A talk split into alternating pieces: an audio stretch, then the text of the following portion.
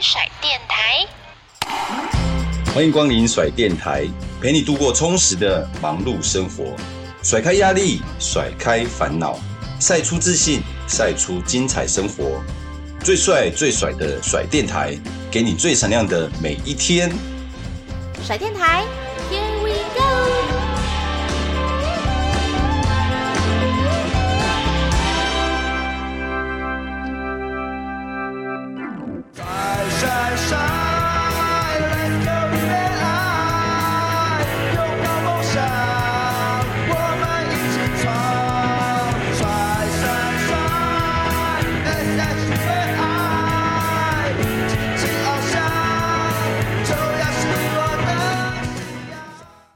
觉得啦，就是说，其实高中这个阶段呢，个人呢，我觉得我们台湾的生态还不适合用高中选修。是哦，为什么会有这样的想法？其实我们私底下有时候嗯在聊生态了，运动的生态。你想想看哦，职棒是一个很现实的环境，一个十八岁刚高中毕业的学生，好，那可能在不是在前几轮被你选上，甚至好 OK，如果他是一个还不错的选手。可能在前三轮、前五轮就被你看上了，但是他不知道这个环境，他能不能适应，他的强度有没有办法上去？那球团把他选进来，其实就决定他的生死。三年后，他被四出，四出，他回不去业余球队，他只有被登录过，他就是职棒选手。那我们的业余的生态又是现在的城市队最多只能两名退役的选手，对不对？OK，那这些二十来岁的学生。他们接下来要做什么？真的，接下来做什么？应该是说，我们的政府可不可以去让这些孩子可以在真的没有办法在职棒生存的这种压力之下，他有另外一个选择。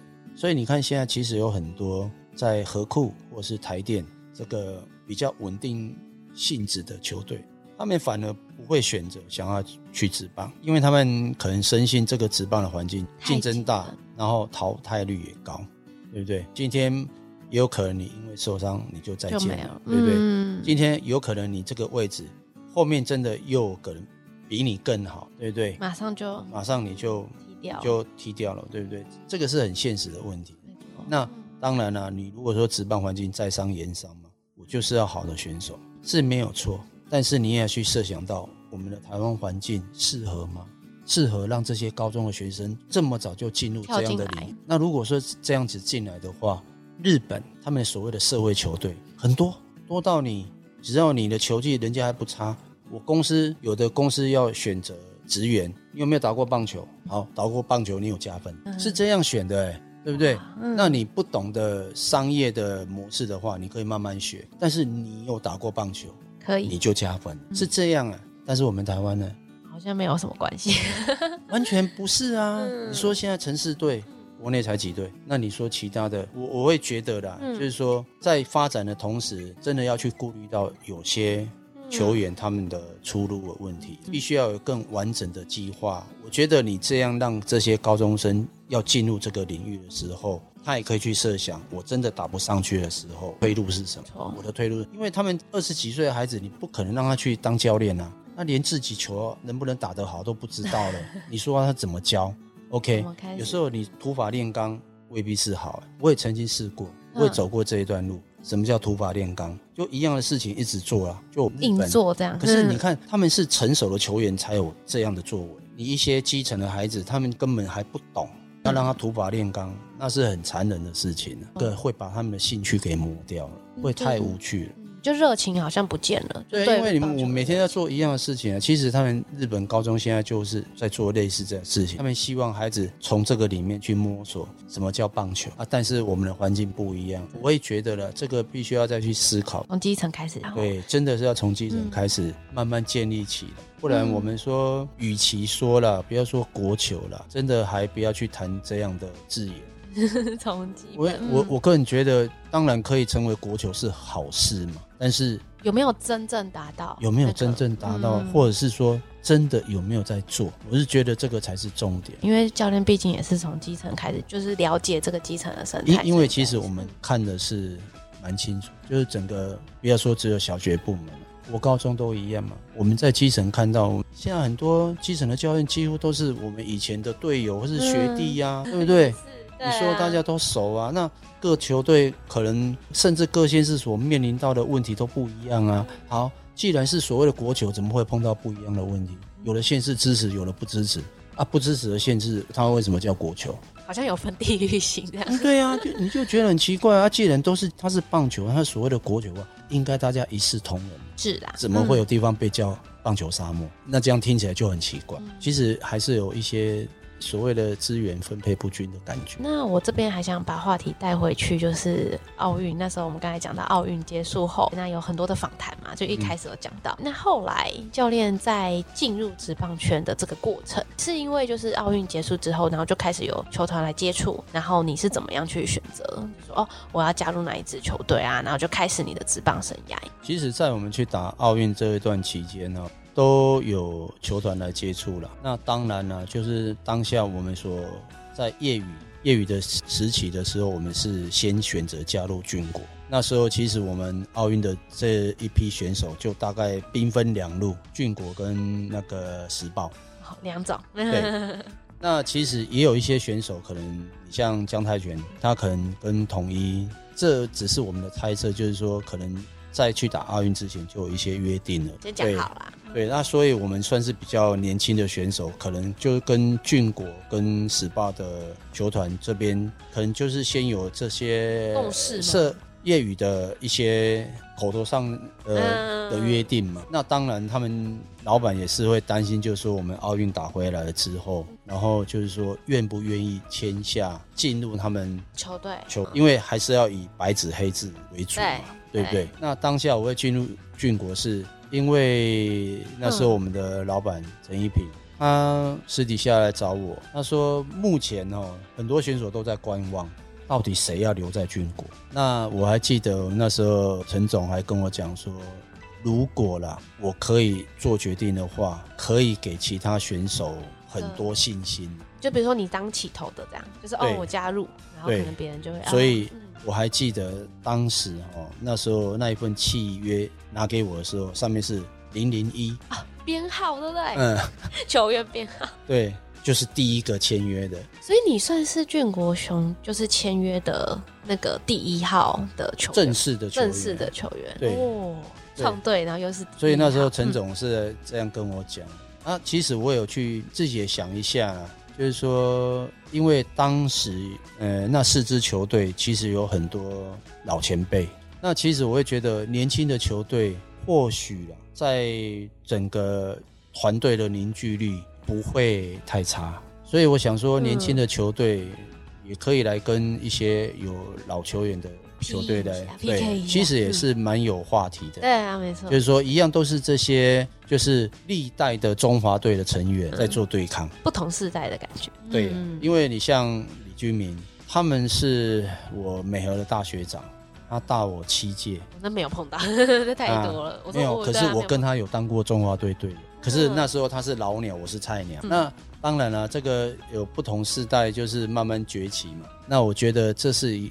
也蛮不错的话题，又加上又有时报跟俊国这两支年轻的球队，所以其实当时我会选择留在俊国，那时候应该是这样的想法，就想说我待在一个比较年轻的球队，也会觉得就是说在一样都在职棒的环境，对不对？反正就是在不同的环境打球而已。至于在球场上，大家随时都会碰面，都会一起竞争啦，或者是一起对啦。其实他用的环境就这么大嘛。其实你说朋友的感情都还是在嘛，也不一定要在同一支球队嘛。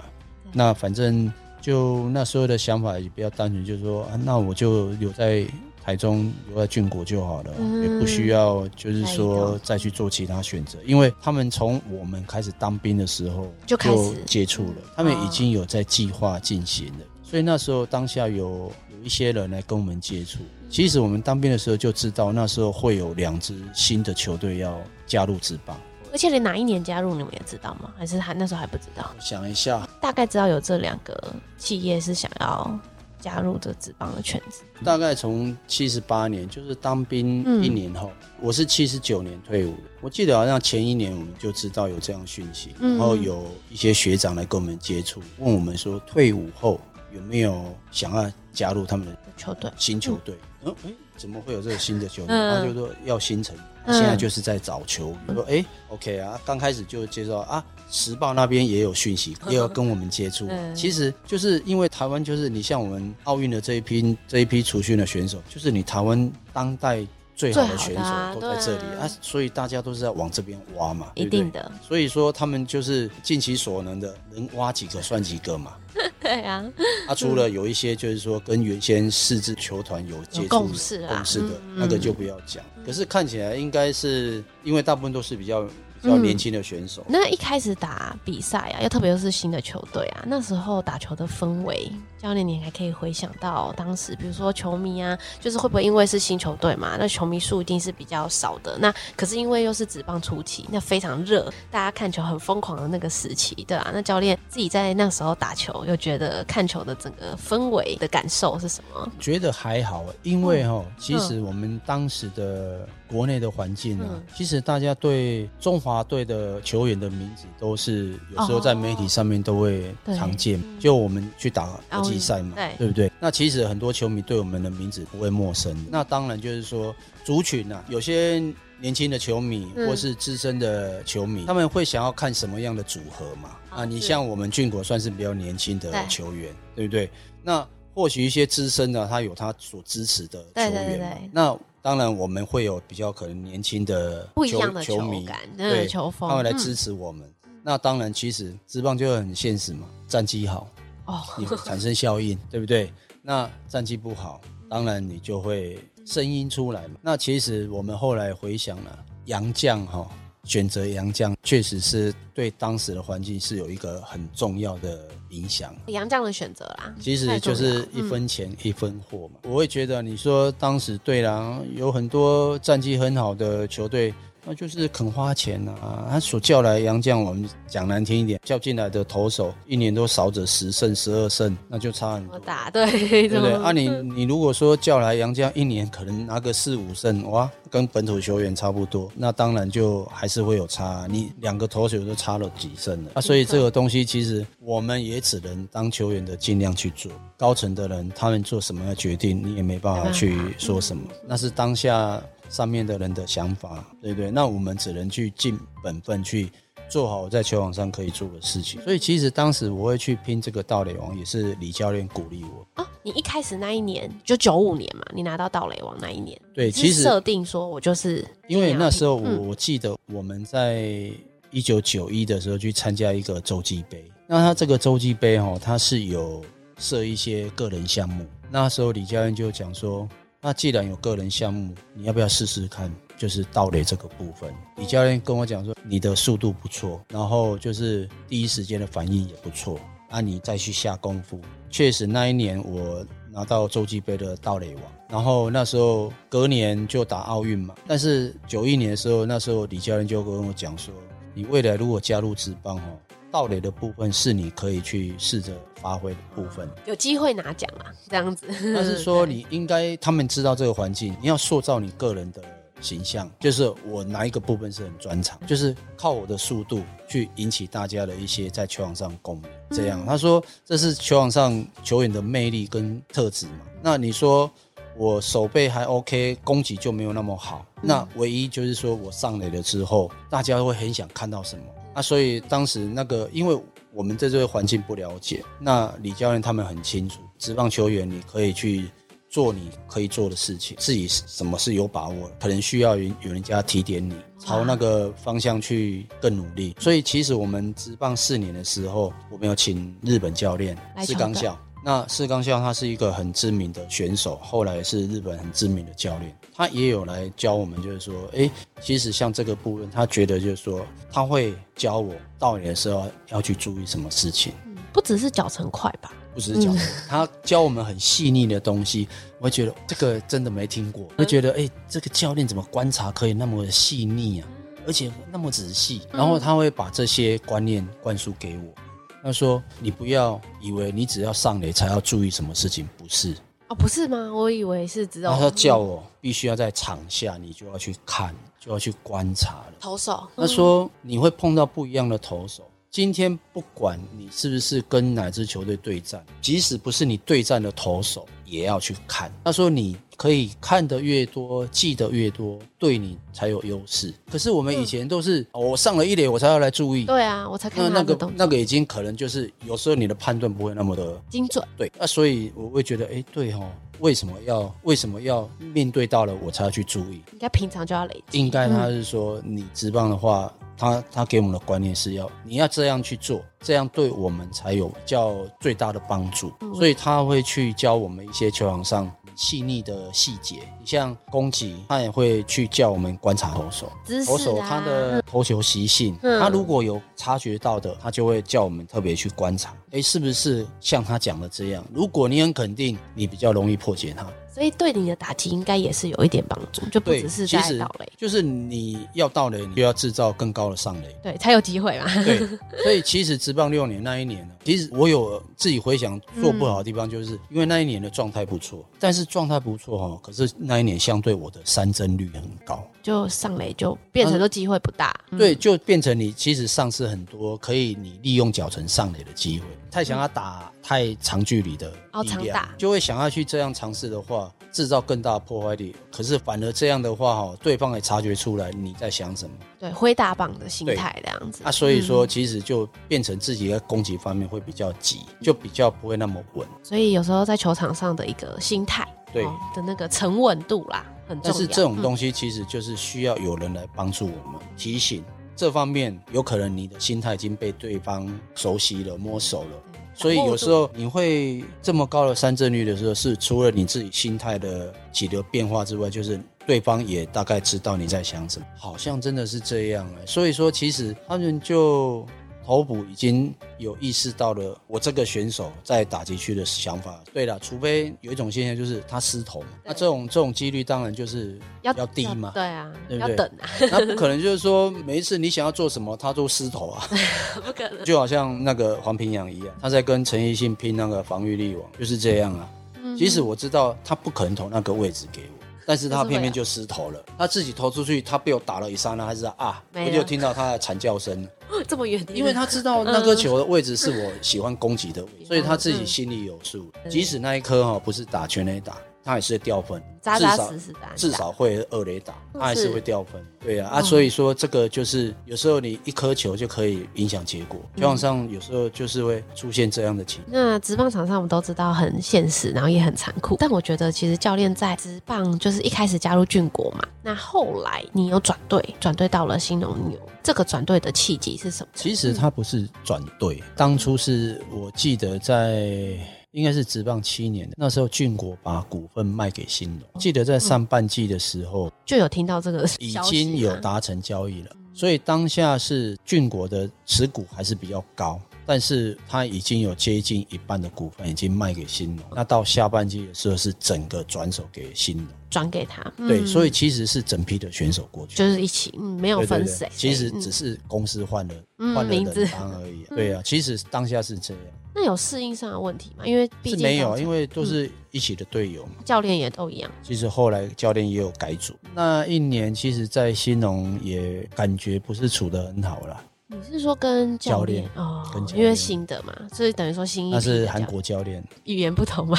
不知道是想法上、沟通上面出了什么问题，因为需要翻译，有时候需要翻译，有时候可能会有一些误差，或是练习的模式，我会觉得可能都是。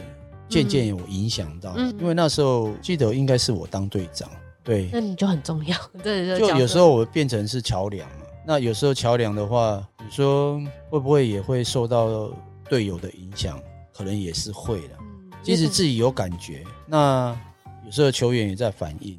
那当然我们要试着跟教练团去沟通看看。那或许啦，因为我们不知道教练他他对我们这些。球员他希望可以要求到做到什么样的状态，他才会满意。这个对我们来讲就是一个需要沟通的地方。那当然就是，其实这也是当职棒教练可能比较难的，就是你的想法，这些球员能不能接受，然然后并且去执行。嗯，这个是在职棒里面最难去做的一件事情。其实你们大概近代的，你像富邦前几年，其实我觉得就是类似这样的问题，球员的想法跟教练的想法。没有没会有没渠道，会有出入吧，或者是互相不能接受，或是有其他的私下的问题，这我们不清楚。嗯、但是可以台面上感觉出来，就是哎有状况，对不对？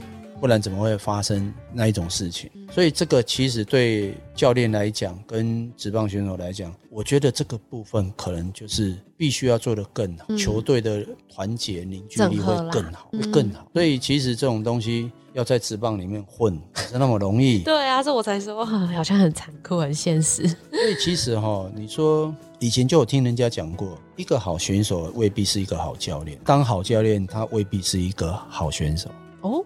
这个反过来说也是，对不对？嗯、你只要肯学，了解这个环境，然后你也知道该怎么去做。我觉得这个可能更重要。你怎样去帮助这些你的选手，让选手也感受到，哇，这个教练他可以协助我，在我状况不好，在我觉得我一直没办法突破的时候，嗯、他如何可以帮助我？我觉得这个部分在职棒环境里面是教练应该要做得更好，他的角色就会更重要。当选手都认同你的时候，我相信啊，你连放个屁他都觉得是香的啦，就意思是一样嘛，对不对？这个教练我们已经很完全信任了。有没有得到你们的？对，他他就他只要一个指令下去，我们 OK，我们就是要照教练的意思去执行。对，也有默契啊，知道教练要什么。对啊，那那这种东西就是大家在打一场球，就气氛变得很好。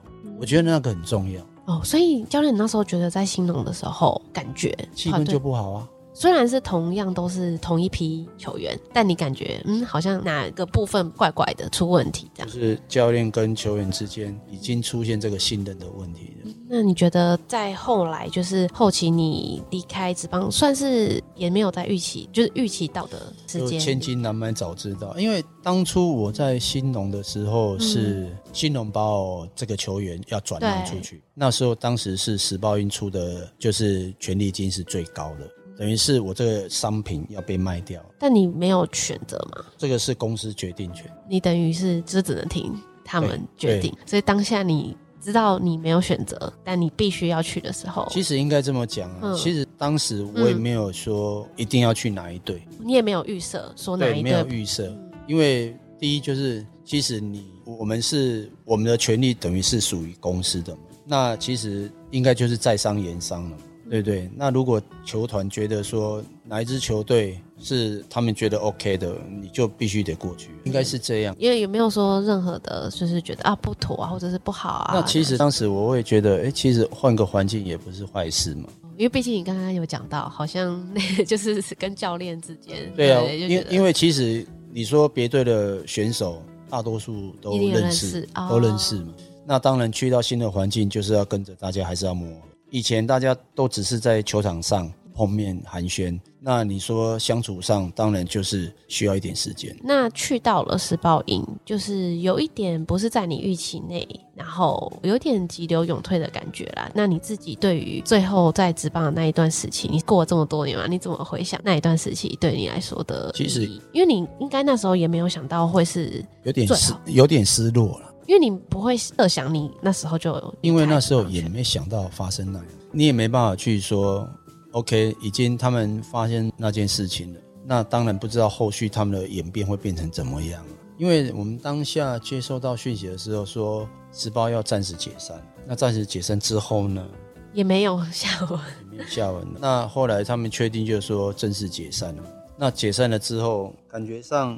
当然是还觉得说，如果可以打，当然是最好，因为自己那时候的身体状况是都还 OK，嗯，还不错。可是后来自己其实回想一下，就是可能这件事情的影响层面太大了，所以就感觉上我们这批选手，有些选手都已经被封杀掉了。那我会觉得啊，这个当然了，是他们高层的人做了一些讨论决定。那。我们也只能去面对啊，不然说实在，我们也是想说，可以在职棒多打几年算几年啊。没想到这么快就，所以有时候这是人生的机遇了。我会觉得离开了之后，其实我也不会说想太多，但是我知道那几年我其实自己在外面试着想要去做一些生意，赚钱。你说在打球的那时候没有，后来离开了之后，离开之后，可是说真的，因为从小在这个环境长大。其实外面的社会上的形形色色，对我们来讲都我们都不是很了解。一些社会的生态，生态，还有就是说有一些现实面呢。现实面其实是我们自己当球员的想的太单纯。有些事情，因为我们所接触的都是球员、教练，比较没有像社会上有些事情很多利害关系。我们的想法太单纯。那后来其实经过了那几年在社会上，其实也对很多事情的理解会改观。自己后来其实有转换一下心态，就是说，其实自己的个性要先改变，有时候不能太以自己的想法为主，然后你必须要让别人去配合你。外面的社会，人家为什么要听你的，对不对？对，大家都有自己的想法。对，然后你你如果要跟大家在这个社会上混，你可能就是要去找到跟大家相处的模式，然后就是你相处的。模式，你也要去想说，哎，用怎样的方式你是最舒服，然后也不会造成对方压力。所以其实我后来又去当过业务，当过业务，其实我会觉得，哎，业绩不好啦。你不会有优势吗？因为算是家喻户晓的人物啊。这你就错了，这你就错了。是吗？这个才是尴尬点。为什么？这个反而是阻碍。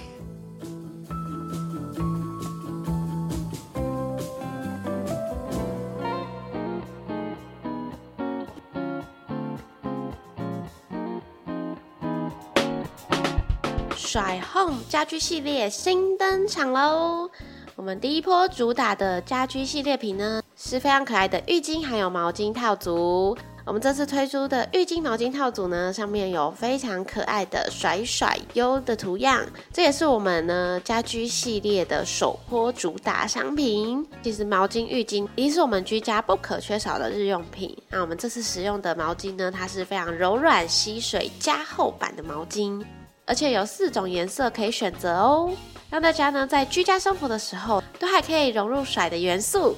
有兴趣的甩粉们，欢迎呢来到我们的甩老城商城呢去逛一逛、参观选购喽。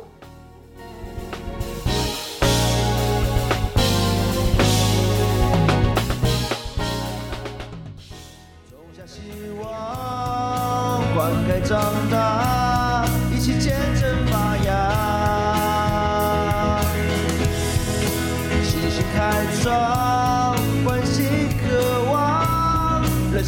的赛场。